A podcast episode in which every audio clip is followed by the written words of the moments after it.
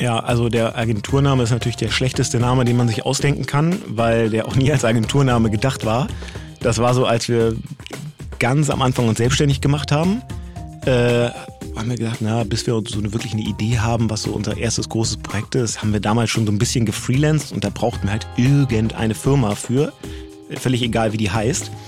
Und unsere alte äh, MBA School, die Hamburg Media School, hatte uns einen Raum zur Verfügung gestellt, den wir kostenlos nutzen durften, die ersten anderthalb Jahre. Und die Straße, in der diese Uni liegt, heißt Finkenau. Und wir waren drei.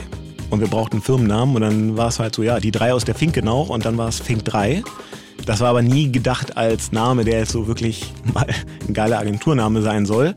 Auf der anderen Seite ist es wahrscheinlich auch egal. Es gibt genug Agenturen, die irgendwie seltsame Namen haben. Also wofür Syzygy steht oder warum eine Agentur Heimat heißt oder so ist auch alles irgendwie so ein bisschen Dilly-Dally. Also gibt es jetzt auch keinen erkennbaren Grund dahinter. Und warum Zalando Zalando heißt, versteht auch keiner. Trotzdem ist es irgendwie eine geile, erfolgreiche Firma. Also ich glaube, der Name bringt uns nichts, aber er hat uns auch nicht geschadet.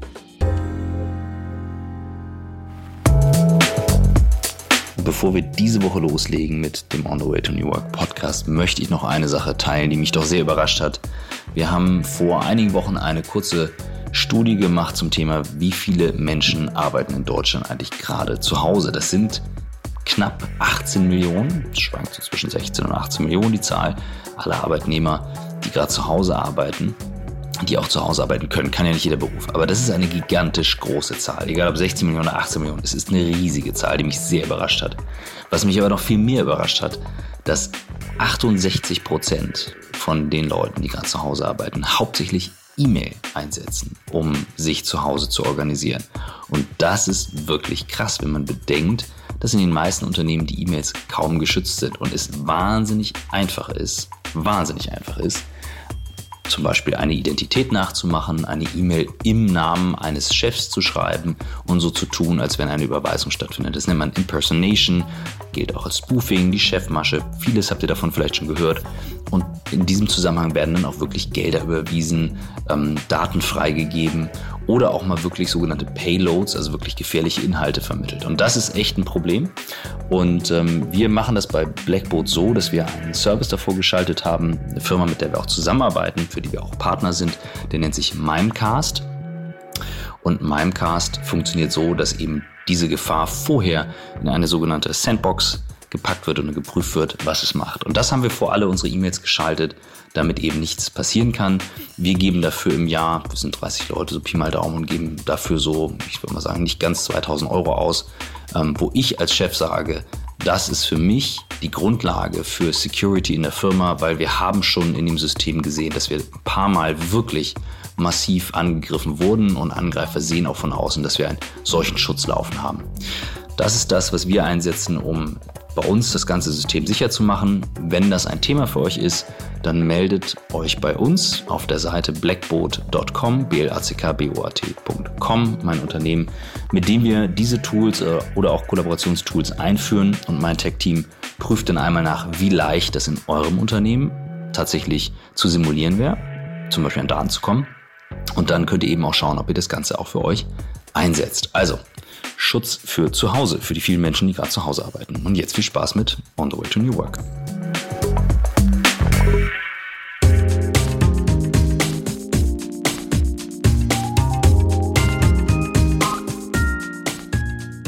Herzlich willkommen zum On the Way to New Work Podcast. Wir sind immer noch in der Corona-Krise. Das ist die erste Folge, die wir quasi im Studio bei OMR aufnehmen nach Ausbruch der Krise.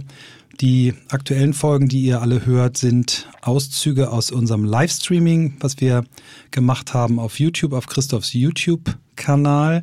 Ähm, aber für die, die hier ganz neu sind, stelle ich mich erstmal selber vor. Mein Name ist Michael Trautmann. Mein Co-Host Christoph Magnussen ist heute nicht hier, weil er für seine Kunden da sein muss. Und das ist auch genau die richtige Priorität. Ähm, ich habe den Luxus, dass ich heute hier sitzen darf und zusammen mit einem langjährigen Weggefährten der mir beruflich verbunden ist, aber mittlerweile ein ganz enger Freund geworden ist. Das mal so immer als die Eingangsbemerkung, damit ihr versteht, wie eng wir uns sind hier. Das machen wir immer so. Jan Bechler, herzlich willkommen. Moin Michael. Wie, wie schön dir? bei dir zu sein. Wie geht's dir heute? Ähm, mir geht's äh, sehr gut, auch in diesen bisschen verrückten Zeiten. muss man sagen, ähm, ich habe echt keinen Grund zu klagen. Also erstmal gesundheitlich geht's mir und meiner ganzen Familie geht's allen gut. Und äh, wirtschaftlich hat's uns auch nicht getroffen. Ich glaube, da gibt's viele, die gerade viel mehr unter all den Corona-Folgen leiden. Deswegen kann ich nur sagen, mir geht's sehr gut. Das freut mich total zu hören. Das war die Frage, die wir unseren Gästen im Livestream immer als erste gestellt haben. Du warst ja auch zu Gast da und wir hatten erst überlegt, ob wir das, ähm, was wir dort gemeinsam schon gemacht haben, was wir sehr, sehr schön fanden, die Zeit mit dir, als Podcast ausstrahlen, haben uns dann aber dagegen entschieden, haben gesagt, wir können hier mit anderthalb Meter Abstand bei OMR sitzen und dann ein wirklich richtiges Podcast-Gespräch führen. Ich freue mich sehr, dass du dazu Zeit hast, beziehungsweise dir die Zeit nimmst. Denn du hast sie eigentlich auch nicht, denn deine Kunden brauchen dich ja eigentlich auch, ne? Ja, aber äh, man muss sagen, dass die Zeit im Moment schon sehr, sehr viel entschleunigter ist als sonst so im Agenturalltag und deswegen passt es total gut und ich freue mich, dass wir die Zeit gefunden haben. Genau, wir beide versuchen jetzt mal wieder einen Tick weit die Normalität in unseren Podcast äh, zurückzuholen. Natürlich werden wir über Corona reden, wir werden darüber reden, was es mit dir als Mensch macht, was es mit dir als Unternehmer und mit deinen ganzen Mitarbeitern, Mitarbeitern, deinen Partner bisher gemacht hat. Aber ähm, ich würde sagen, wir fangen genauso an, wie wir die normalen Podcast-Folgen anfangen, nämlich mit der Frage, wie bist du eigentlich der Mensch geworden, der du heute bist? Ja, also das ist äh, kein geradliniger Weg. Ich glaube, der rote Faden in meinem Leben ist eher so ein rotes Wollknäuel äh, mit ganz vielen Knoten und äh, Kurve rechts rum, Kurve links rum, einmal umgedreht und wieder zurück.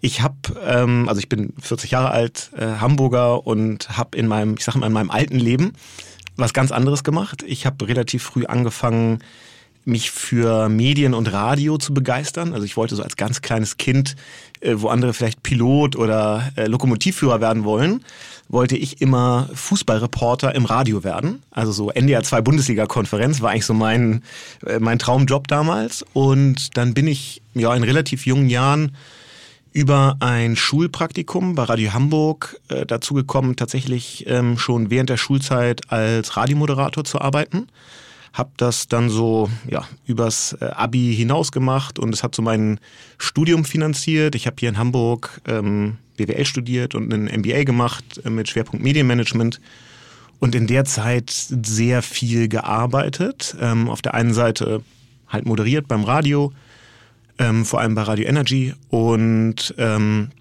hatte eine. Was waren so die Formate, die du gemacht hast? Ich habe äh, am Ende habe ich wirklich alles gemacht.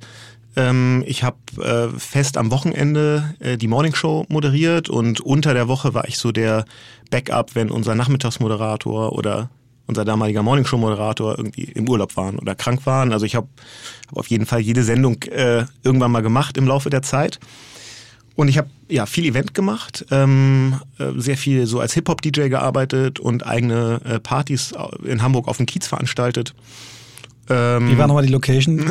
Auch da gab es viele. Mhm, aber äh, du, eine, du, so eine genau, du spielst wahrscheinlich an äh, auf den Funky Pussy Club. Absolut. Einen der legendären Clubs auf der großen Freiheit. Ähm, genau, also das war so eine, ja, schon irgendwie so eine verrückte Parallelwelt da, auch in dieser Kiez-Untergrund.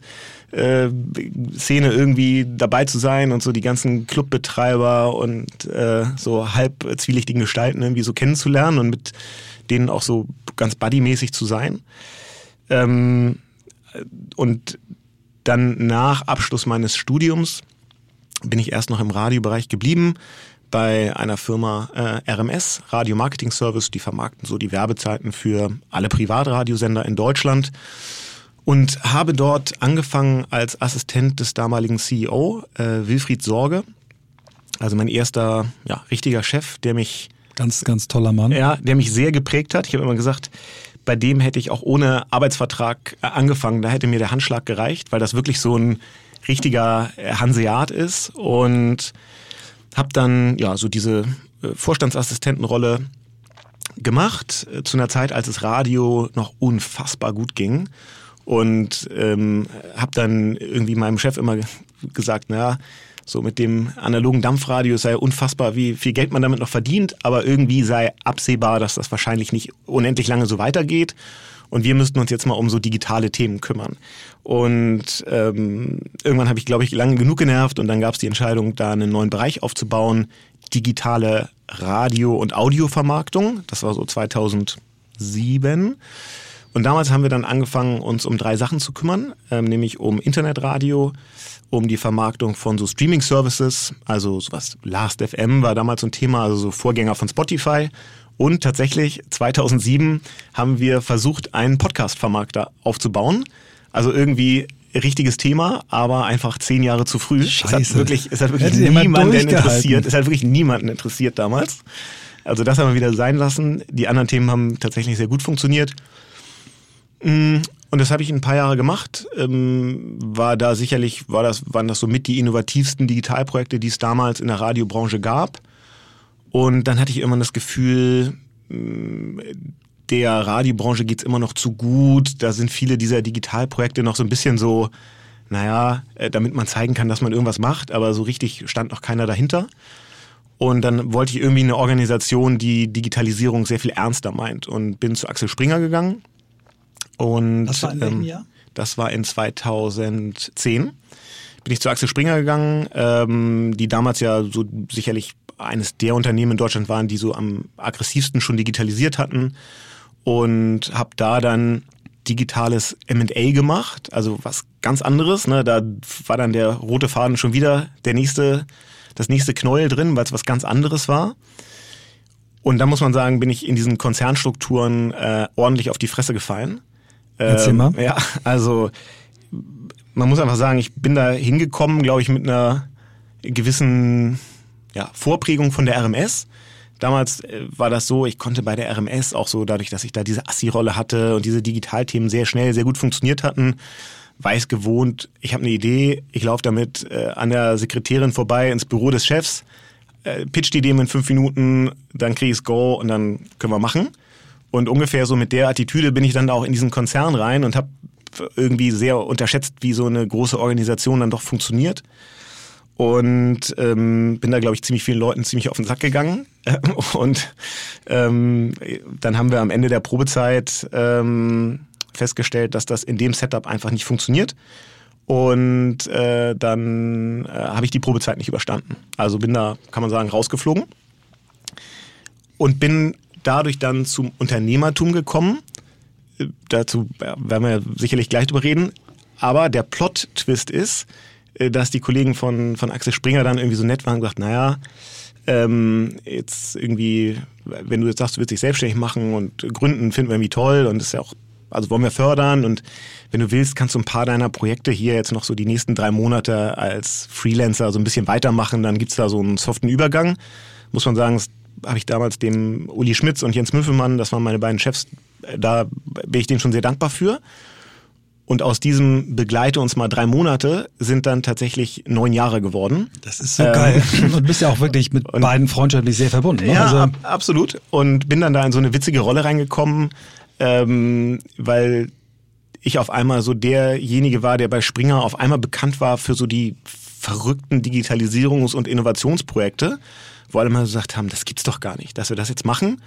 Ähm, und hatte da so äh, zusammen mit dem Uli Schmitz auf einmal so eine Rolle, wir durften immer Dinge machen und hatten immer Budget für Sachen, die so in der Organisation selber nie stattgefunden hätten, weil die einfach noch nicht bereit dafür war. Es war so ein kleiner Satellit, der so nebenher äh, stattfand und der auch immer sehr hoch, also auch bis zum Vorstand hin immer so diese Projekte irgendwie ja, bekommen hat und machen durfte und das Backing dafür hatte. Ähm, das Gefäß dafür hieß Media Entrepreneurs, also es ging so um unternehmerische Innovationsprojekte halt im Medienbereich.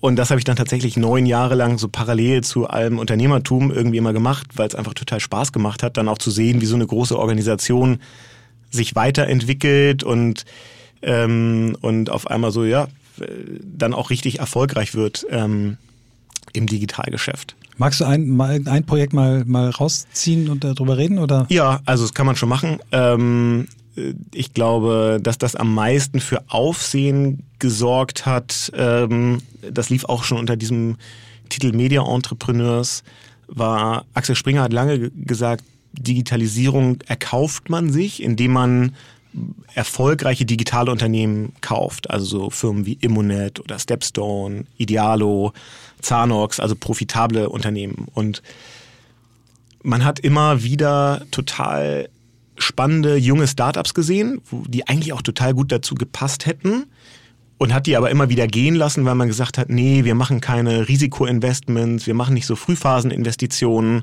die schenken wir wieder weg. Und dann irgendwann wuchs so die Erkenntnis, dass das vielleicht wirtschaftlich nicht so gut ist, weil man schon ein paar gute Investments einfach verpasst hat. Also mein Lieblingsbeispiel ist immer Lieferando. Die saßen bei Uli Schmitz und mir im Konfi und wir haben uns die angeguckt und es war klar, geiles Team, geile Idee, müsste man investieren und die Jungs wollten das auch, aber es passte damals nicht und naja, äh, Missed Opportunity, würde ich sagen. Und irgendwie hat man dann gesagt, also wir wollen auch früher investieren und vor allem, wir wollen auch als Konzern lernen, wie so Startups eigentlich ticken und wie die arbeiten, weil wir müssen hier eben auch das Bestandsgeschäft verändern und die Kultur verändern. Und wir müssen viel innovativer und Start-upwiger werden. Und dann haben wir gesagt, alles klar, wir wollen mal so 50 solche innovativen Start-up-Unternehmer mal einladen und zwei Tage mit denen zusammenarbeiten.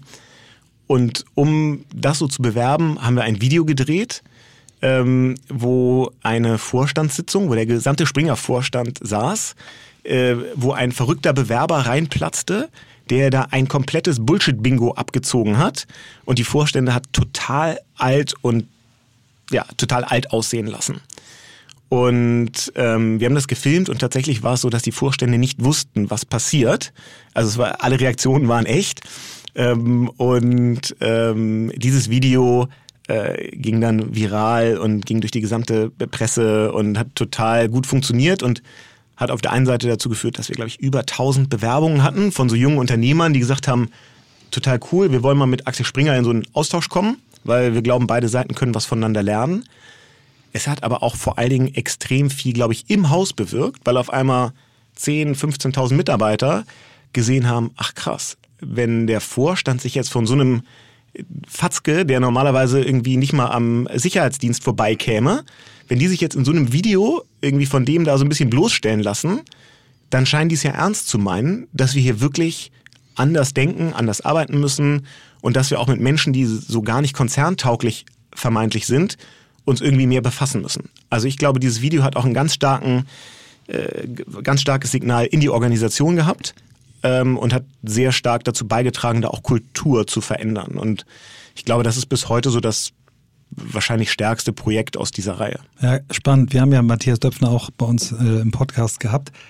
Folge, die sehr, sehr gut funktioniert hat. Und ähm, er hat dann auch berichtet, also auch darüber gesprochen, hat aber auch davon berichtet, wie das dann war, als er mit seiner ganzen Führungsgang da das erste Mal rübergeflogen ist, alle zusammen. Alle Economy in einem, sagen wir mal, in so einem Hotel, was auch so mittelguten Ruf hatte, ja ähm, also alle aus der Komfortzone raus und darüber. Ähm, das ähm, war schon extrem glaubwürdig und, und echt, diese Story. Ne? Also wo du merkst, okay, da ist ein Unternehmen, was wirklich kapiert hat, dass die eigene Branche und die eigenen Geschäftsmodelle echt hart an der Feier sind. Und ähm, ja, sieht ja man auch den Weg, der danach eingeschlagen wurde, dass der sehr erfolgreich war und dass vielleicht so ein paar Dinger, die in die Hose gegangen sind, eben die Story nicht insgesamt kaputt gemacht haben. Also sicher ein gutes Beispiel. Aber jetzt kommen wir dann zu deiner Unternehmerstory, die ja parallel begann. Genau, also ich habe dann ähm, tatsächlich war es so, als ich so ich habe schon während des Studiums hatte ich zwei, zwei Kommilitonen, äh, Tim und Björn, ähm, mit denen ich so während des Studiums schon so ein Projektteam war und wir haben ganz viel damals ähm, an Projekten auch für Förderunternehmen unserer Hochschule zusammengearbeitet und wir wussten, dass wir einfach ein richtig gutes Team sind. Also weil wir uns fachlich total gut ergänzen, weil wir uns privat mögen und sehr zu schätzen wissen, was der jeweils andere weiß. Und wir hatten so während des Studiums schon so überlegt, ob wir eigentlich direkt nach dem Studium gründen und haben gesagt, na, nach dem, direkt danach ist vielleicht nicht so schlau, lieber mal ein bisschen Geld verdienen und zur Seite packen und lieber in ein paar Fettnäpfchen treten, solange es noch nicht die eigene Firma ist. Und ähm, sind dann alle erstmal ja, in normale Angestelltenberufe gegangen, haben uns aber tatsächlich regelmäßig, unregelmäßig einfach mal getroffen und sind mal ein Wochenende an die See gefahren und sowas und haben einfach Ideen gesammelt. So, wenn wir jetzt gründen würden, was würden wir dann eigentlich machen? Und die Wahrheit ist natürlich, wenn irgendwie immer alles gut läuft, äh, dann sinkt die Wahrscheinlichkeit, dass du es machst. Weil mit jeder Beförderung äh, jedem, jeder Gehaltserhöhung, jedem, weiß ich nicht, Dienstwagen, den du bekommst, sinkt ja oder steigt dein Downside, dass du äh, eingehen würdest, wenn du sagst, jetzt schraube ich mich mal zurück und, und mache mich selbstständig. Ähm, und bei mir war es dann so, dass zwei Dinge zusammenkamen. Also es kam diese Kündigung, ähm, die mich schon echt aus der Bahn geworfen hat, weil es das erste Mal war, dass bei mir so wirklich nachhaltig was nicht funktioniert hat. Und genau zu der Zeit trennte sich meine Freundin von mir, mit der ich relativ lange zusammen war. Es war am selben Tag, oder? Ja, also ungefähr, ne? ungefähr, genau. Also es fiel sehr dicht beieinander und ähm, wir waren, also ich hatte eigentlich so jetzt nicht sofort das Gefühl, aber ich dachte schon so, das ist auf jeden Fall die Frau, mit der ich mir vorstellen kann, irgendwann mal eine Familie zu gründen und äh, das war auf einmal weg. So und dann war auf einmal der Job weg es war die Freundin weg und es war die Wohnung weg, weil sofort auseinandergezogen und alles. Und da, naja, war auf einmal irgendwie alles auf Null gestellt und irgendwie war das natürlich ganz furchtbar und hat mich echt richtig aus der Bahn geworfen, ähm, weil so alle Konstanten auf einmal fehlen, also bis auf Familie. Und auf der anderen Seite habe ich dann so gedacht, naja, okay, aber wenn jetzt muss ja irgendwie muss ja weitergehen und jetzt versuch mal was Positives daraus zu ziehen. Da habe ich gesagt, die Wahrscheinlichkeit, also ich bin so frei wie noch nie. Ja, ich habe irgendwie Erfahrung gesammelt in den, in den letzten Jahren. Also ich bin nicht mehr ganz grün hinter den Ohren. Aber ich habe für niemanden gerade eine Verantwortung. Ich muss irgendwie meine Wohnung bezahlen und den Kühlschrank voll machen. Und idealerweise reicht es auch noch irgendwie fürs Benzin fürs Auto. Aber zur Not stelle ich mich wieder äh, auf den Kiez hinters Mischpult und lege einfach äh, zwei, drei Nächte pro Woche auf. Dann geht's auch. Und so mit dem Gedanken dachte ich dann, jetzt ist der richtige Moment ähm, zu gründen und habe dann Tim und Björn äh, angesprochen und die waren beide so, ja, genau, wenn wir es jetzt nicht machen, machen wir es nie, also machen wir es jetzt.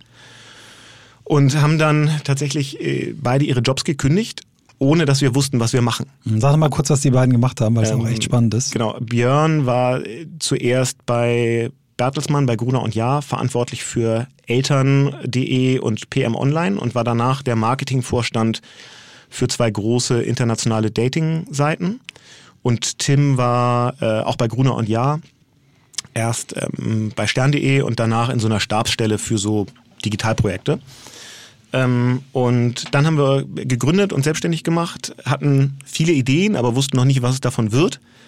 Und haben am Ende dann versucht, eine Online-Weinplattform aufzubauen, Navinum, wo relativ viel Venture Capital reingeflossen ist und leider auch genauso viel Venture Capital wieder rausgeflossen ist. Also es hat nicht funktioniert, muss man sagen. Ähm, hat uns und auch die beteiligten Investoren eine ganze Menge Geld gekostet. Hat mich auch ähm, Teile, also eine ganze Zeit auch wirklich emotional und gesundheitlich belastet. Kann ich auch gleich mal so erzählen, was so meine Learnings daraus waren. Und dann war es immer so, dass wir gesagt haben, okay, jetzt äh, macht es keinen Sinn mehr, sich auf diese Weinplattform äh, zu konzentrieren. Wenn das Pferd tot ist, muss man irgendwann absteigen. Und haben aber, uns war trotzdem klar, dass wir als Team äh, weiter gut funktionieren. Und wir haben gesagt, wir drei machen auf jeden Fall weiter. Ähm, die erste Idee war halt nichts, aber die nächste wird auf jeden Fall super. Und dann haben wir gesagt, in der Zwischenzeit, während wir uns überlegen, was die nächste Idee ist, machen wir so ein bisschen Freelance-Beratungszeug, das wird schon gehen, davon kann man die Miete bezahlen und dann können wir uns in Ruhe überlegen, was wir so als neues Projekt machen. Und dann war es tatsächlich so, das war 2015, so Ende 14, Anfang 15, dass wir ab diesem Moment wirklich überrannt worden sind mit Anfragen, so aus dem Netzwerk. Als Leute irgendwie gehört haben, die drei äh, haben gerade Zeit, ähm, oder wir hatten auch noch drei Mitarbeiter damals, die haben irgendwie gerade Zeit, die sind verfügbar. Und auf einmal wurden wir überlaufen mit Anfragen, könnt ihr uns hier bei irgendwelchen Online-Marketing-Themen helfen? Und dann waren wir so an dem Punkt, dass wir gedacht haben, ja, Mist, ey, wenn wir das jetzt alles bedienen wollen, das können wir gar nicht, dann müssen wir eigentlich Leute einstellen. Und dann haben wir uns gefragt, okay, vielleicht müssen wir gar nicht so lange suchen nach, was ist eigentlich die nächste Idee, vielleicht ist genau das die nächste Idee. Und unser nächstes Projekt ist, so ein Beratungsagenturgeschäft aufzubauen. Und das ist das, was wir jetzt bis heute machen. Ähm, ist die Fink 3 Marketinggruppe, besteht aus drei spezialisierten Online-Marketing-Agenturen, sind ja, so 80, 85 ähm, Kolleginnen und Kollegen, relativ international, 20 Länder. Ähm, Hauptsitz ist hier in Hamburg, haben noch einen Sitz in Bratislava. Also die 20 Länder sind nicht eure Standorte, sondern Nee, die 20 Geburtsorte. Nationalitäten. Genau. Hm. genau. Richtig. Also das ist das, ähm, was wir heute so machen. Haben uns spezialisiert auf den, also mit einer Tochteragentur auf den Bereich E-Commerce und so große E-Commerce-Marktplätze. Dann haben wir eine Unit, die macht nur digitales B2B-Marketing. Und wir haben ein Team, das sehr stark ist im Bereich CRM und so größere Datenanalyse und Business Intelligence. Ja. Bevor wir jetzt da nochmal ein bisschen tiefer bohren, ähm, gehen wir nochmal zurück zu Navinum. Auch hier der Disclosure. Ich war ja einer der Business Angel und äh, habe natürlich auch mein Geld verloren. Trotzdem würde ich diese Phase mit dir und Björn und Tim als eine der, als eines der erfolgreichsten Investmentprojekte bezeichnen, die ich je gemacht habe, obwohl das Geld weg war. Ähm, du hast ja dann Teil deines Beratungsbudgets oder deiner Zeitbudget auch mir und bisher meinen Partnern geholfen. Du warst äh, quasi so Interims Chief Digital Officer in der Think-Gruppe. Das hast du eben so höflich weggeschwiegen, weil du so diskret bist. und, äh, aber das war, war ja ein Teil, wo wir jetzt gar nicht groß drauf eingehen. Ähm, aber was mir damals äh, wirklich unfassbar imponiert hat, äh, war, wie ihr vom Start an des Projektes bis hin ähm, zur Beendigung des Projektes eigentlich, wie ihr kommuniziert habt. Ne? Also wie ihr alle KPIs immer erläutert habt, immer regelmäßig kommuniziert habt, ähm, den Investoren immer das Gefühl gegeben habt, da sind drei Menschen am Werk, die wirklich genau wissen, was sie tun, die sich auch nicht in die Tasche lügen, die immer dann auch gesagt haben, das sind noch nicht unsere Ziele, die wir haben, das reicht uns noch nicht, hier sehen wir das und das. Und ähm, das hat mir schwer imponiert, weil wenn du gemeinsam so ein Unternehmen äh, startest und als, als Angel Investor, das war mein erstes Angel Investment, ähm, musst du dir ja klar sein, dass das in die Hose gehen kann, weil 90 Prozent geht in die Hose. Ähm, aber das habt ihr echt toll gemacht und ähm, das kann ich nur wirklich auch hier als Empfehlung für alle Jungunternehmer geben. Kommunikation mit den Shareholdern, wenn man das gut und richtig macht, dann kann selbst bei Totalverlust daraus äh, ganz viele neue Verbindungen sich ergeben. Und das ist, glaube ich, einer, der, einer eurer Erfolgsrezepte, ist dieser selbstkritische Umgang auch mit euren Fehlern, weil ihr auch quasi euren Kunden sagen könnt, pass mal auf, das haben wir selber schon mal richtig scheiße und falsch gemacht. Ja. Na, das ist doch ein Teil eures Beratungsansatzes auch, dass ihr Absolut. Ja, also das, das stimmt, ähm, dass wir da, glaube ich, wirklich ähm, sehr, ja, sehr transparent sind und wir haben tatsächlich auch bis heute mit allen Investoren, also auch den größeren institutionellen Fonds, die da äh, investiert waren, ein extrem gutes Verhältnis. Obwohl wir deren Kohle äh, am Ende verbrannt haben, ist es so, dass wir mit denen ein super Verhältnis haben, dass uns jeder seiner, jeder unserer alten Investoren hat uns in der Zwischenzeit schon Kunden empfohlen ähm, und hat gesagt, naja, das mit dem Wein konnten die nicht, aber Online-Marketing können die irgendwie schon ganz, ganz okay. Und ich glaube, das würden die ja auch nicht machen, wenn der jetzt irgendwie verbrannte Erde wäre. Also das ist schon, ja, bin ich auch, da bin ich auch wirklich stolz drauf, dass wir da mit allen sehr auf Augenhöhe und sehr gut auseinandergegangen sind. Ähm, aber man muss auch sagen, dass also so, so positiv und nach vorne gerichtet wir damals kommuniziert haben, ähm, das war sicherlich auch so die Rolle, die man dann auch irgendwie auch haben muss, auch gegenüber dem, dem Team, da ja irgendwie so voranzugehen. Ähm, das sah in mir selber teilweise schon, schon sehr viel anders aus zu der Zeit. Also ich habe in der Zeit schon auch echt ähm, darunter gelitten, dass wir so diesen Zielen einfach sehr hinterhergelaufen sind und habe das emotional und körperlich auch, auch gespürt. Also ich kann schon, ich behaupte, ich kann schon äh, heute so beurteilen, wie auch so Misserfolg und Stress sich auch körperlich ähm, bemerkbar macht. Hier kommt unser ganz kurzer Werbeeinspieler. Und es geht um ein, ähm, tja, wie soll ich sagen? Hm, Wer uns ein bisschen verfolgt, der weiß, dass äh, Michael und auch ich sehr viel auf der Bühne stehen. Ähm, ich mache sehr viele Vorträge im Jahr und ähm, natürlich ist da ganz, ganz viel von weggefallen und gleichzeitig mache ich mit äh, meinem Unternehmen ja auch viel Content auf YouTube und Co. Und aus dieser Idee und der Erfahrung heraus zu sagen, wie kann man jetzt ein, ein was mal Offline-Event war, in die virtuelle Welt bringen. Nicht als Ersatz, sondern weil im digitalen, im virtuellen bestimmte Dinge anders und besser sind. Daraus ist ein ähm, Konzept entstanden, mit dem wir gerade schon wirklich überrannt werden. Es nennt sich streamforce1.com, das ist die Domain. Das haben wir gestartet mit meinem Content-Team hier bei Blackboard. Und Streamforce One macht eigentlich nichts anderes, als aus dem Event, was ihr mal geplant habt, sei es eine Keynote, sei es ein Training, sei es eine Schulung oder, oder, oder, ein Digital-Event zu machen. Das Ganze über Stream oder eine Webconference, je nachdem, was der Inhalt von dem, was ihr geplant habt, braucht. Darauf kommt es nämlich an. Man kann nicht einfach eine Kamera aufstellen und filmen und streamen und das war's, sondern man muss sich überlegen, stelle ich die Interaktion mit dem Chat her? Ist das Erlebnis anders, wenn man bestimmte Räume hat. Worüber streame ich? Wie soll das Bild aussehen? Wie baue ich das Studio auf? Hole ich Leute rein und so weiter. Das alles steht dahinter. Das heißt, egal ob ihr eine Kino, einen Vortrag, äh, ein Event, äh, eine kleine Messe, eine Großveranstaltung geplant habt oder oder oder, das ist das, was Streamforce One möglich macht. Und ähm, wir haben jetzt schon Kunden dabei gehabt, mit, ähm, wo über 2000 Leute bei dem Event dabei waren, teilweise aber auch nur 80 und dafür interaktiver oder auch noch kleiner. Also wirklich von bis Guckt euch an, streamforceone.com für eben wirklich digitale Events zu Hause, völlig neu erlebt, für alles, was jetzt hätte ausfallen sollen und nicht ausfallen soll. Und jetzt viel Spaß mit der neuen Folge. Bevor wir jetzt auf eure aktuelle Company kommen, wenn du magst, du hattest vorhin angekündigt, dass du darüber sprechen möchtest. Äh, erzähl doch mal ein bisschen, was du in der Zeit probiert hast. Was hat dir geholfen, was hat dir nicht geholfen? Ja, also ich habe das ähm, ich habe es lange nicht gesehen, was das mit mir macht. Also ich wusste, wir laufen diesen Zielen hinterher und ich wusste, ich habe irgendwie schlecht geschlafen und so ein bisschen mit den Zähnen geknirscht. Ähm, aber ich habe das immer so emotional nur betrachtet. Und dann sind zwei Sachen passiert. Das eine ist, ich habe mir grundlos das Kreuzband gerissen beim Skifahren, aber bei so relativ entspanntem Skifahren. Und ich bin nicht gestürzt irgendwas, sondern es hat einfach bei einem Schwung hat's Peng gemacht. Eigentlich total unerklärlich wo ich heute glaube, das war einfach so ein Warnsignal meines Körpers, der gesagt hat, du mutest mir zu viel zu und du äh, gönnst dir selber zu wenig Auszeit und du findest den Abstand nicht. Und wenn du dich nicht mal rausnimmst, dann nehme ich dich jetzt raus. Weil nicht erklärlich ist, wieso, wieso ein Kreuzband sonst einfach so reißt. Äh, wenn du keinen Sturz hast, nicht irgendwie verhakst oder irgendwas, das ist einfach passiert. Da glaube ich schon fest daran, dass das so ein Warnschuss meines Körpers war. Den habe ich damals aber auch nicht gesehen. Was sehr viel stärker war, war, dass ich irgendwann so starke Rückenschmerzen hatte, dass ich, ich konnte nicht mehr schlafen. Und es gab einen Tag, da konnte ich nicht mehr aus dem Auto aussteigen, ähm, weil mir so mein Rücken weh tat. Und dann hat unsere Mannschaftsärztin vom Hockey hat mich ins Kernspin geschickt, weil sie dachte, es wäre ein Bandscheibenvorfall. Meine Bandscheibe war aber äh, jungfräulich und sah total gut aus.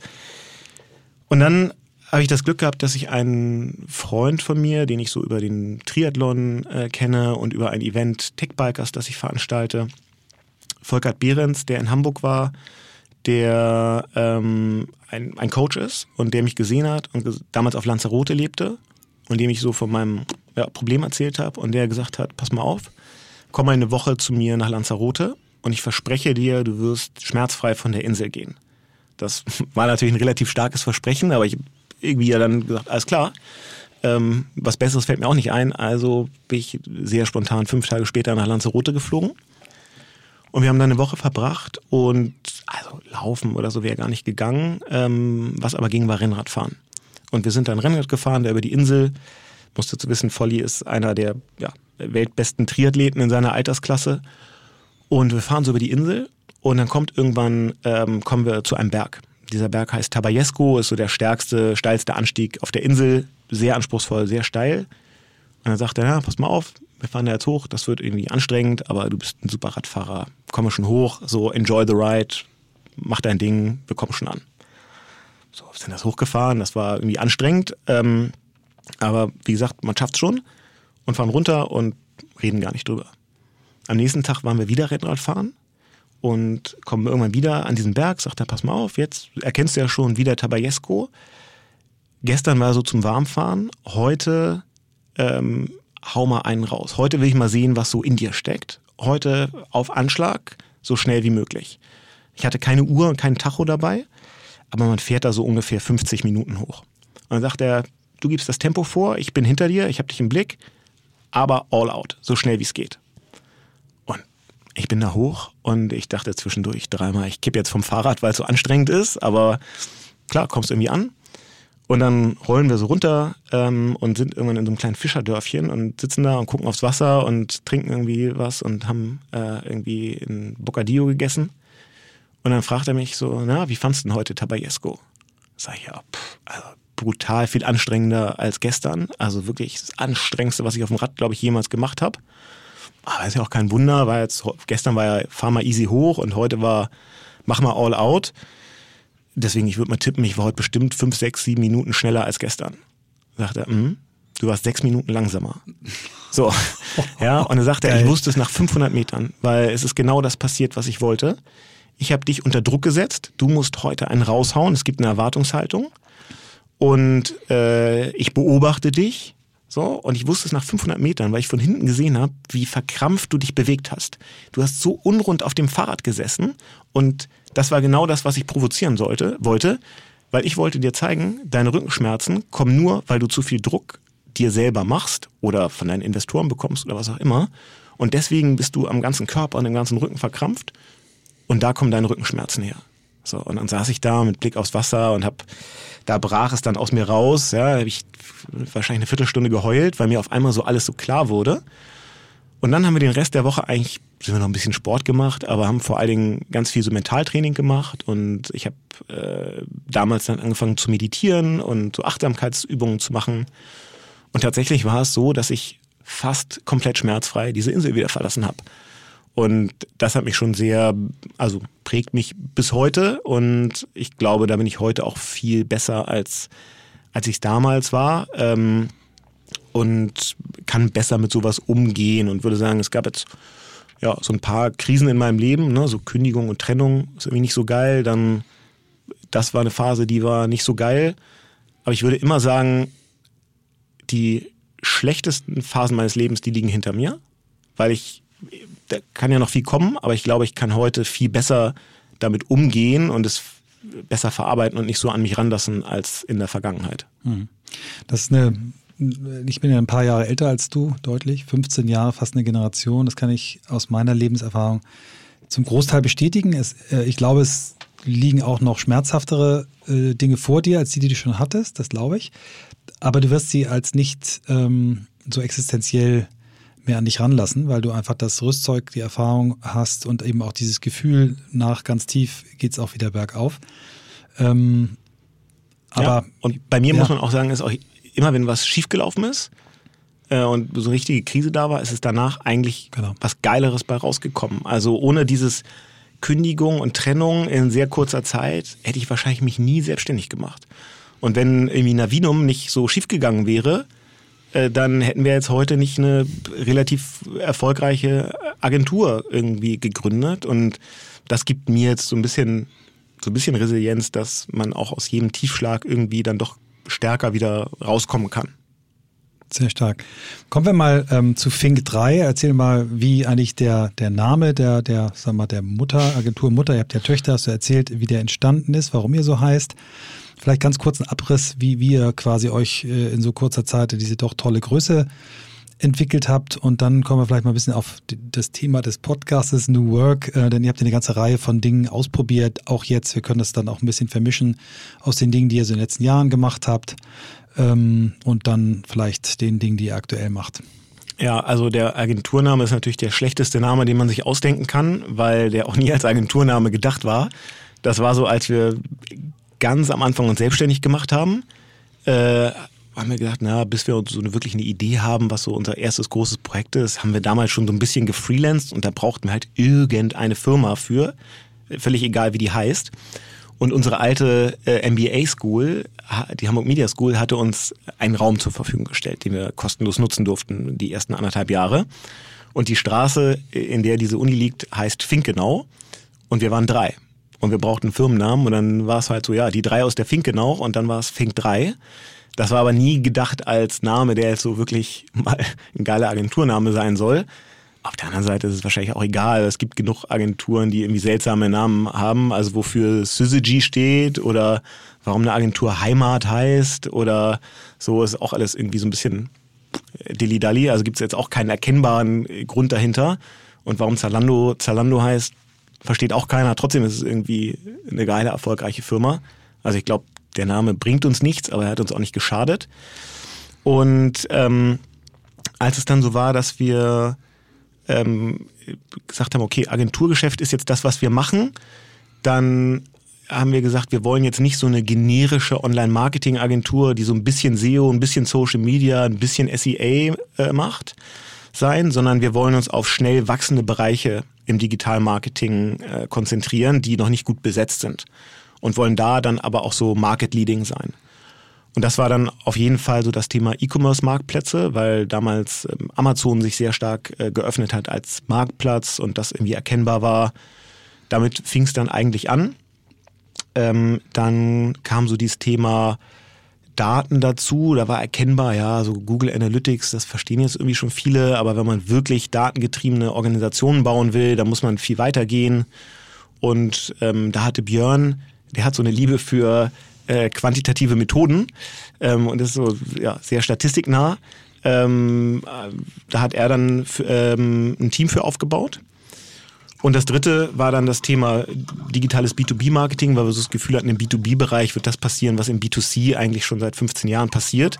Nämlich, dass CMOs irgendwie mal anfangen müssen zu rechtfertigen, wofür sie überhaupt Geld ausgeben und nicht mehr einfach Flyer drucken und Messestände machen, aber es gibt nicht so eine richtige Antwort auf die Frage, was ist denn der ROI von deinem Messestand oder von deinem Katalog, den du verschickst. Und dann haben wir gedacht, das wird so ein Trend sein ähm, und äh, B2B funktioniert so anders als B2C.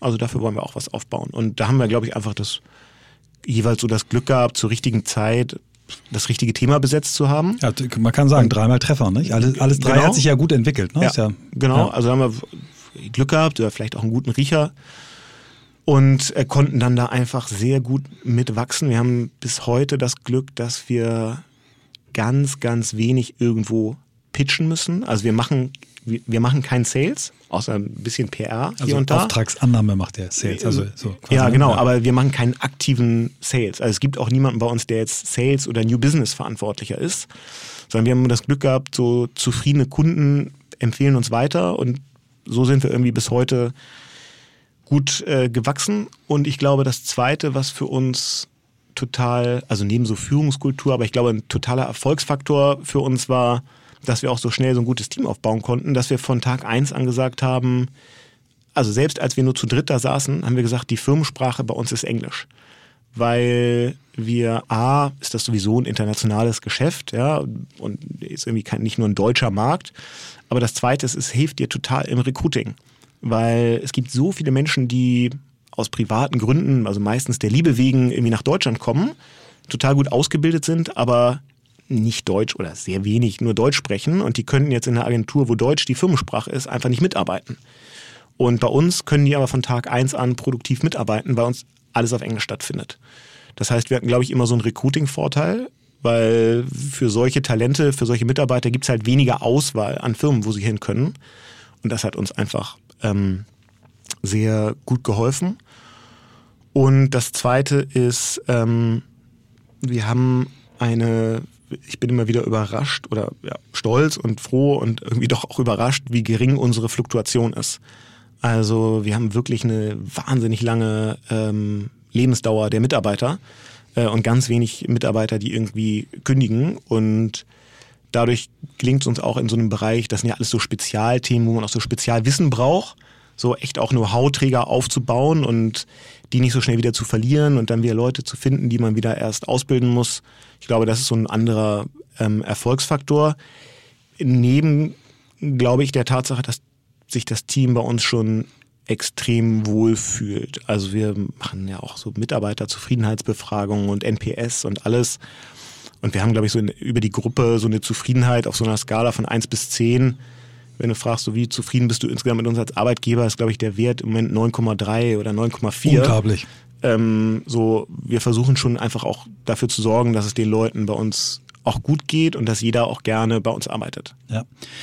Großartig. Ich habe ja auch die Chance, immer mal bei euch reinzuschauen und äh, durch gemeinsame Kunden und Projekte zu, zu fühlen, wie das da bei euch ist und bin jedes Mal schwer begeistert. Ihr hattet mich ja auch mal eingeladen als Sprecher bei eurem, bei eurem letzten Jahres, äh, war das Jahresauftakt? Ja, mhm. war dieses Jahr, ne? Genau. genau. Ähm, Ihr habt ja im letzten Jahr was sehr Aufsehenerregendes gemacht, was ja auch in den Medien, dann in den Fachmedien diskutiert wurde. Ihr hattet auf einmal eine Finca 3. Ja. Erzähl mal, weil da kommen wir jetzt dann langsam zum Thema äh, New Work. Erzähl mal die Story. Also, Wir haben ähm, bei uns mal so gemeinsam mit dem Team uns mal so ein Wochenende eingeschlossen vor zwei, drei Jahren und haben mal so unsere unsere zehn Gebote definiert, also unsere Company Values, wo wir die Leute gefragt haben, warum sind wir eigentlich für euch ein attraktiver Arbeitgeber, warum steht ihr morgens gerne auf und was macht für euch die Firma aus? Und einer dieser Sätze lautet, we offer the highest flexibility regarding place and time of work. Also das heißt, wir sind, wir sind als Organisation sehr output-orientiert. Uns geht es immer um das beste Ergebnis und nicht darum, wie es zustande kommt oder wann und wo es zustande kommt. Das heißt, Homeoffice ist bei uns irgendwie sowieso totaler Alltag. Ähm, wir haben Mitarbeiter, die sagen, ich ertrage den äh, Januar in Deutschland nicht, also dunkel und grau, die lieber aus Südafrika oder aus Südostasien arbeiten dann. Und das ist okay und das machen wir möglich. Wir haben eine ganz tolle Mitarbeiterin, unsere längste Mitarbeiterin, die hat eine ganz große Liebe für Wein. Und die hat irgendwie jetzt schon Phasen gehabt, wo sie gerne bei der Weinlese dabei sein wollte. Und dann steht die morgens im Weinberg und nachmittags arbeitet sie. Ja, ähm, und auch das machen wir möglich. Und dann haben wir irgendwann so überlegt, wie kann man das denn eigentlich so auf die Spitze treiben? Und haben dann gesagt, ja, wie wäre es eigentlich, wenn wir mal damit dieser Firmenname Fink 3 auch immer Sinn macht, jetzt eben die Finca 3 ins Leben rufen, also eine Finca auf Mallorca ähm, als Pop-up-Büro für drei Monate. Und da haben wir ja auf Mallorca eine, ein, ein schönes Haus mit einem netten Grundstück und einem Pool dicht am Strand gemietet und haben dem Team gesagt, ihr dürft hier, ähm, jeder kann sich von da, äh, kann sich da mal einmieten und kann von da aus arbeiten und die Firma bezahlt. Ähm, einfach so als ja, als Incentive, als äh, um so diese Firmenkultur zum Leben zu bringen und das war Wahnsinn, wie das funktioniert hat. Also natürlich hat das irgendwie PR-technisch irgendwie auch gut funktioniert, aber äh, und Employer Branding mäßig hat es gut funktioniert, aber es hat vor allen Dingen ins Team gut funktioniert, weil das natürlich schon, glaube ich, auch sehr viel Vertrauen zeigt, dass wir den Leuten auch zutrauen, auch von da einen guten Job zu machen. Ähm, es wurde super genutzt, super bewertet ähm, und in der Agentur kannst du auch immer sehen, wie, wie produktiv arbeiten die Leute, also wie viel abrechenbare Stunden sind es dann ja immer, machen die. Und da gab es überhaupt keinen Abbruch in der Zeit, in der sie da ähm, von der Insel gearbeitet haben. Und dann, ja, waren wir, also war das für uns extrem erfolgreich. Wir haben dann gesagt, wir machen das nicht dauerhaft, dass wir da jetzt irgend so ein Haus kaufen oder sowas, weil ich glaube, irgendwann nutzt es sich dann so ein bisschen ab. Also es sollte schon immer so begrenzt nur verfügbar sein, damit es auch so ein bisschen so einen Sog-Effekt hat. Und dann wollen wir es dieses Jahr wieder machen und haben gesagt, jetzt machen wir nicht wieder äh, eine Finca auf Mallorca. Das ist so, wäre so ein bisschen so more of the same, sondern wir machen diesmal äh, ein, ein Loft in Barcelona. Ähm, also auch warm, gibt es auch einen Strand und Meer, aber es ist ein bisschen was anderes. Da ist uns dann jetzt tatsächlich irgendwie Corona in, äh, dazwischen gekommen. Also wir haben das jetzt erstmal abgesagt, weil wir gesagt haben, so schwer vorherzusagen, wann man da wieder guten Gewissens nach äh, Barcelona reisen kann. Aber wir werden das auf jeden Fall machen. Und vielleicht wird es nächsten Winter auch irgendwie äh, eine Hütte in den Bergen im Schnee, was mir ganz äh, entgegenkäme und meiner Skileidenschaft. Also ja, das, das zeigt, glaube ich, so ganz gut, wie wir so mit dieser Flexibilität und anderen, Arbe an, anderen Arten des Arbeitens umgehen bei uns. Ja, also ich erzähle jetzt nicht, was deine in den letzten Jahren de, deine Saison mit den meisten Skitagen waren, wie viele das waren, das wird nur Neid erzeugen, aber ich finde, du hast für mich äh, als Chef das auch immer vorgelebt. Ne? Du hast, ähm, ich habe das ja auch erlebt, wir haben ja Tage im Schnee zusammen verbracht, wie du dich dann aber auch wirklich jeden Tag voll wieder ins Geschehen eingeblendet hast ne? und sehr effektiv äh, und effizient ähm, dann auch gearbeitet hast. Und für dich sind ja diese Skiurlaube auch selten oder so gut wie nie nur pure Enjoyment, sondern du sagst einfach, ich mache es von einem anderen Ort aus. Wenn ich fünf, sechs Stunden am Tag auf dem Ski gestanden habe, kann ich auch noch vier Stunden richtig klar und gut arbeiten, wahrscheinlich mit einem viel höheren Output, als ja. äh, du in vier Stunden woanders schaffst. Also von daher großes Vorbild. Jetzt sind wir, kommen wir ähm, auf die Zielgerade, kommen jetzt zu Corona Times. Vielleicht erzählst du einmal ganz kurz, wie bei euch der Prozess war, wie ihr quasi die Entscheidung getroffen habt, die Leute ins Homeoffice zu schicken, was ihr so gemacht habt, damit die sich da wohlfühlen. Mhm. Ähm, wir haben das ja schon in unserem Gespräch ähm, äh, im, im, Livestream gehabt, aber dann auch mal, was die, was die Mitarbeiter euch da quasi als Feedback gegeben haben. Vielleicht erzählst du nochmal da ein bisschen drüber. Ja, also wir haben uns natürlich dann ähm, schon sehr damit beschäftigt, also spätestens ab dem Moment, als auf einmal in Österreich die Skigebiete äh, da durchseucht wurden, das war der Moment, wo wir dann gesagt haben, jetzt müssen wir auch, auch handeln. Ähm, vorher war es so, dass wir mh, den Mitarbeitern, die da in Südostasien im Februar waren, da haben wir gesagt, wenn ihr nach Hause kommt, dann bleibt bitte erstmal zwei Wochen im Homeoffice und kommt noch nicht ins Büro. Es sind aber noch alle anderen ins Büro gekommen. Und nach Ischgl, St. Anton und Co. und äh, irgendwie Südtirol haben wir dann auch gesagt, okay, jetzt ähm, machen wir, na, wir haben nicht gesagt, wir machen das Büro dicht, weil wir sagen, wir, wir wollen unseren Leuten nichts verbieten. Also wir glauben nicht an Verbote. Ähm, aber wir haben gesagt, das Büro bleibt offen, aber ihr wisst, ihr könnt immer von überall und erst recht von zu Hause arbeiten. Das war bei uns schon immer so. Und wir appellieren jetzt an euch, das zu nutzen. Aber wir lassen das Büro offen für diejenigen, die sagen, zu Hause kriege ich keinen vernünftigen Output hin, weil ich äh, junge Zwillinge zu Hause habe ähm, und da komme ich nicht zum Arbeiten. Oder wenn es andere Gründe gibt, dann dürft ihr ins Büro kommen. Da ist auch genug Platz, dass jeder äh, genug Abstand halten kann. Aber wir appellieren an euch, ähm, euch so und so zu verhalten und irgendwie einfach das Ansteckungsrisiko äh, zu minimieren. Und tatsächlich ist es so, dass jeden Tag sind bei uns von 80, 85 Leuten sind drei bis vier im Büro. Also ja, ein, ein minimaler Anteil, vier, fünf Prozent, äh, die dann doch mal ins ähm, Büro kommen. Und die Umstellung auf Homeoffice war für uns erstmal sehr leicht, weil, wie gesagt, so Remote-Arbeiten, darauf sind wir sowieso eingestellt. Natürlich ist es aber trotzdem total anders, wenn auf einmal alle Remote arbeiten. Und uns war wichtig, dass A, die Leute weiter produktiv arbeiten, dass denen aber auch nicht die Decke auf den Kopf fällt und dass das Teamgefühl nicht darunter leidet. Und das heißt, wir haben uns dann ganz, ganz viel überlegt. Also Tim, Björn und ich, wir haben uns einen Tag eingeschlossen und haben eigentlich zwei Sachen gemacht. Wir haben einmal für uns so Worst-Case-Szenarien definiert. Also wenn jetzt bei uns Umsatz wegbrechen würde, was würde das eigentlich heißen? Und da sind wir relativ erleichtert wieder rausgegangen, weil wir gesehen haben, wir könnten schon sehr, sehr, sehr, sehr lange äh, irgendwie durchhalten.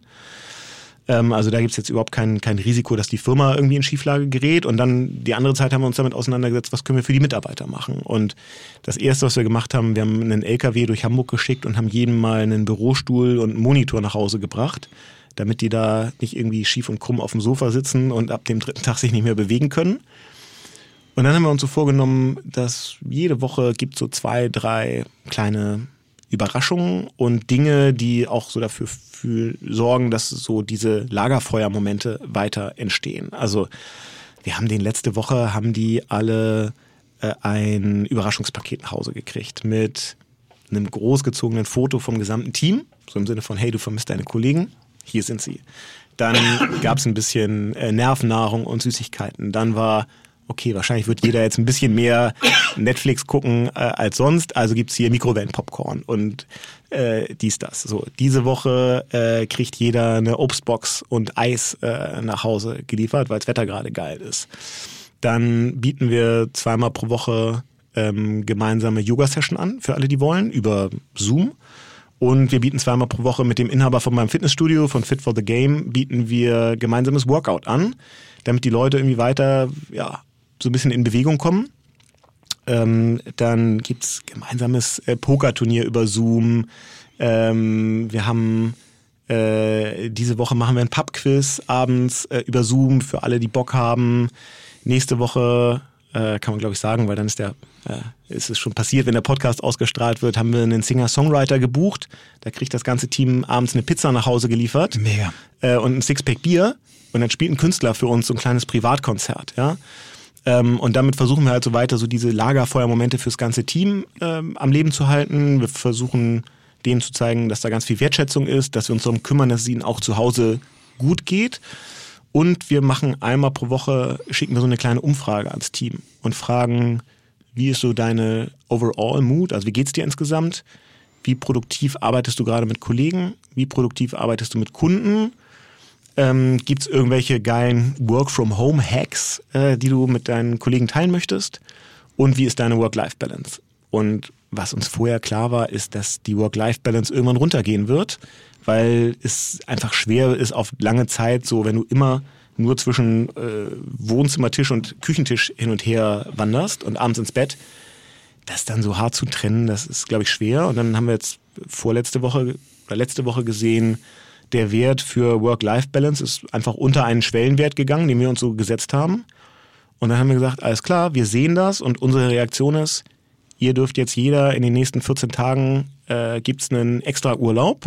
Der geht nicht auf euer Urlaubsbudget, da könnt ihr euch freinehmen. Und wir wünschen euch, dass ihr dann nicht einfach nur zu Hause rumhängt, sondern irgendwas macht, was eure Work-Life-Balance verbessert. Und wenn ihr Bock habt, teilt doch das, was ihr gemacht habt, hier in unserem Teams-Channel mit euren Kollegen. Dann hast du auch wieder so Großartig. Emotionen, die du teilst und andere kriegen nochmal eine Inspiration. Was könnte ich eigentlich noch machen, bevor mir die Decke auf den Kopf fällt? Und das funktioniert schon, glaube ich, gut. Wir machen das ja auch alles so zum ersten Mal und nur so nach bestem Wissen und Gewissen. Aber ich glaube, es funktioniert ganz gut. Wir haben jetzt, und da hast du eben angespielt, so ein äh, am Wochenende, also nicht dieses, sondern das davor, so ein Video ähm, kam so sonntagsabends in unserer Firmen-WhatsApp-Gruppe vom Team, wo die alle Mitarbeiter ähm, so eine kleine Choreografie äh, per WhatsApp-Video für uns gemacht haben, um sich irgendwie dafür zu bedanken, wie gut, ja, wie wir uns irgendwie um sie kümmern und dass sie sich da gut aufgehoben fühlen. Und das ja, war schon sehr emotional für mich, auch so das dann mitzubekommen. Großartig. Ja, also echt toll nochmal. Ich bin ganz froh und dankbar, dass wir das Gespräch jetzt hier nochmal zu zweit äh, und ohne Kamera führen. Ähm, denn das, was du uns ähm, im Livestream erzählt hast, ist faktisch fast identisch, aber du hast es natürlich nochmal ganz anders in einer ganz anderen Tiefe hier erzählen können und das kommt nochmal, erreicht mich nochmal äh, näher und äh, bin ganz, ähm, ganz gerührt und, und froh und glücklich, dass wir das jetzt als Podcast nochmal teilen können. Ähm, wir kommen jetzt schon so auf die Zielgerade. Du musst nämlich auch gleich los, weil du, ähm, weil du auch noch ein bisschen was arbeiten musst heute. Was, ähm, was ist so dein, deine Prognose für die nächsten Wochen? Also was, was glaubst du wird passieren? Ähm, keine Angst, ich werde dich nicht irgendwann sagen, dir nicht sagen, das ist was anderes. Was ist dein Gefühl? Wie gehst du mit der Ungewissheit um? Ähm, hast du überhaupt ein Gefühl dafür, da guckst du auf sich, vielleicht noch so Final ja, Closing Words? Also ich versuche ja, also sonst gibt es immer 80 Millionen Bundestrainer, jetzt gibt es 80 Millionen äh, Virologen und 80 Millionen Zukunftsforscher. Zukunftsforscher oder Gesundheitsminister. Da versuche ich immer, mich nicht einzureihen, weil ich mich auch mal zu sehr über die ärgere, die es dann irgendwie besser wissen als die, als die Regierung. Deswegen, was diese ganzen Maßnahmen da draußen angeht, also ich glaube, es wird uns noch eine ganze Zeit irgendwie begleiten. Ich glaube aber nicht in dem Umfang wie jetzt, sondern wir werden immer so Stufen sehen, wo man es wieder lockert und dann hofft, dass der Effekt gut ist und dann, wenn der nicht da ist, auch mal wieder ein bisschen anzieht. Ähm, was ich mir, glaube ich, wünsche und was ich mir vor allem auch für mich selber ehrlicherweise wünsche, ist, ich bin totaler, also wirklich überrascht, wie geil ich diese Entschleunigung gerade finde. Ich bin ja sonst auch so äh, ein bisschen ADHS-mäßig so. ähm, und so ein bisschen zu social und immer ein Event zu viel und immer unterwegs und unter Leuten. Und ich hätte nie gedacht, dass diese Entschleunigung ähm, mir so gefällt. Und das, ich finde es mega. Und ich mhm. hoffe, dass ich mir das so persönlich so ein bisschen ähm, beibehalten kann einfach ähm, so diese Me-Time auch mir weiterzunehmen. Ich gehe im Moment, liegt auch daran, dass ich gerade nach einer Schulter-OP keinen Sport machen darf, aber ich gehe jeden Tag im Moment zwei Stunden spazieren an der Elbe oder um die Alster und manchmal telefoniere ich dabei, manchmal höre ich einen Podcast, manchmal, manchmal mache ich nichts und bin, äh, bin begeistert, wie gut mir das gefällt ähm, und wie wenig mein Drang da ist, jetzt auf jedes äh, zweit- oder drittklassige Business-Event noch zu hüpfen, von dem ich vorher geglaubt hätte, wenn ich das verpasse, dann geht die Welt unter. Also das möchte ich mir gern beibehalten. Ja, ist ganz äh, interessant. Das hätte ich jetzt von dir nicht erwartet, diese, diesen Satz. Ich habe ihn von, von äh, Cesar, von meiner Frau gehört, die gesagt hat, im Grunde genommen ist das jetzt genau mein Tempo. ähm, die aber auch ähm, einen eigenen Podcast jetzt gestartet. Wollte sie eigentlich erst am 2. Mai starten. Jetzt hat sie ihn am 4.4. gestartet, zusammen mit Katinka Magnussen, also unsere beiden Frauen haben ihren eigenen Podcast, den sie gefühlsecht nennen. Ähm, und das ist ganz interessant, wirklich auch das mal von der weiblichen Seite so zu hören, was diese Krise äh, macht. Natürlich an negativen Dingen, aber auch an, an positiven Dingen. Und ich, ähm, klar, wir sind jetzt hier in der Luxusbubble, muss man auch mal wieder sagen. Ne? Also es gibt ganz viele Menschen da draußen, die eben, für die es nicht langsam ist, sondern, ne? also wenn du alle, die jetzt äh, systemrelevant sind, für die ist es hektischer, anstrengender geworden. Von daher, ähm, ja, wir wissen, wir sitzen hier in der in der OMR-Podcast-Kabine geschützt und trocken. Äh, aber wir haben den Blick ja auch nach draußen und sehen was, das, was da passiert. Jan, ich danke dir ganz, ganz herzlich. Ähm, ich schenke mir jetzt an der Stelle ähm, die Buchtipps und die anderen Dinge, das machen wir ein andermal. Wir machen nochmal einen zweiten hm. Podcast. Ähm, du hast hier so viel heute gegeben, was anwendbar ist, was, äh, was gerade vorbildlich ist und das würde ich ganz gerne so stehen lassen für unsere Zuhörerinnen und Zuhörer. Ich wünsche dir und deinem Team äh, und deinen beiden Partnern Björn und Tim, dass ihr weiter so äh, toll, positiv äh, euer Unternehmen entwickelt. Ganz, ganz viel Erfolg, Glück und weiterhin äh, werden wir uns gegenseitig auf unserem Weg begleiten und ich bin dankbar und froh, dich als meinen Freund zu wissen. Das bin ich auch. Yeah.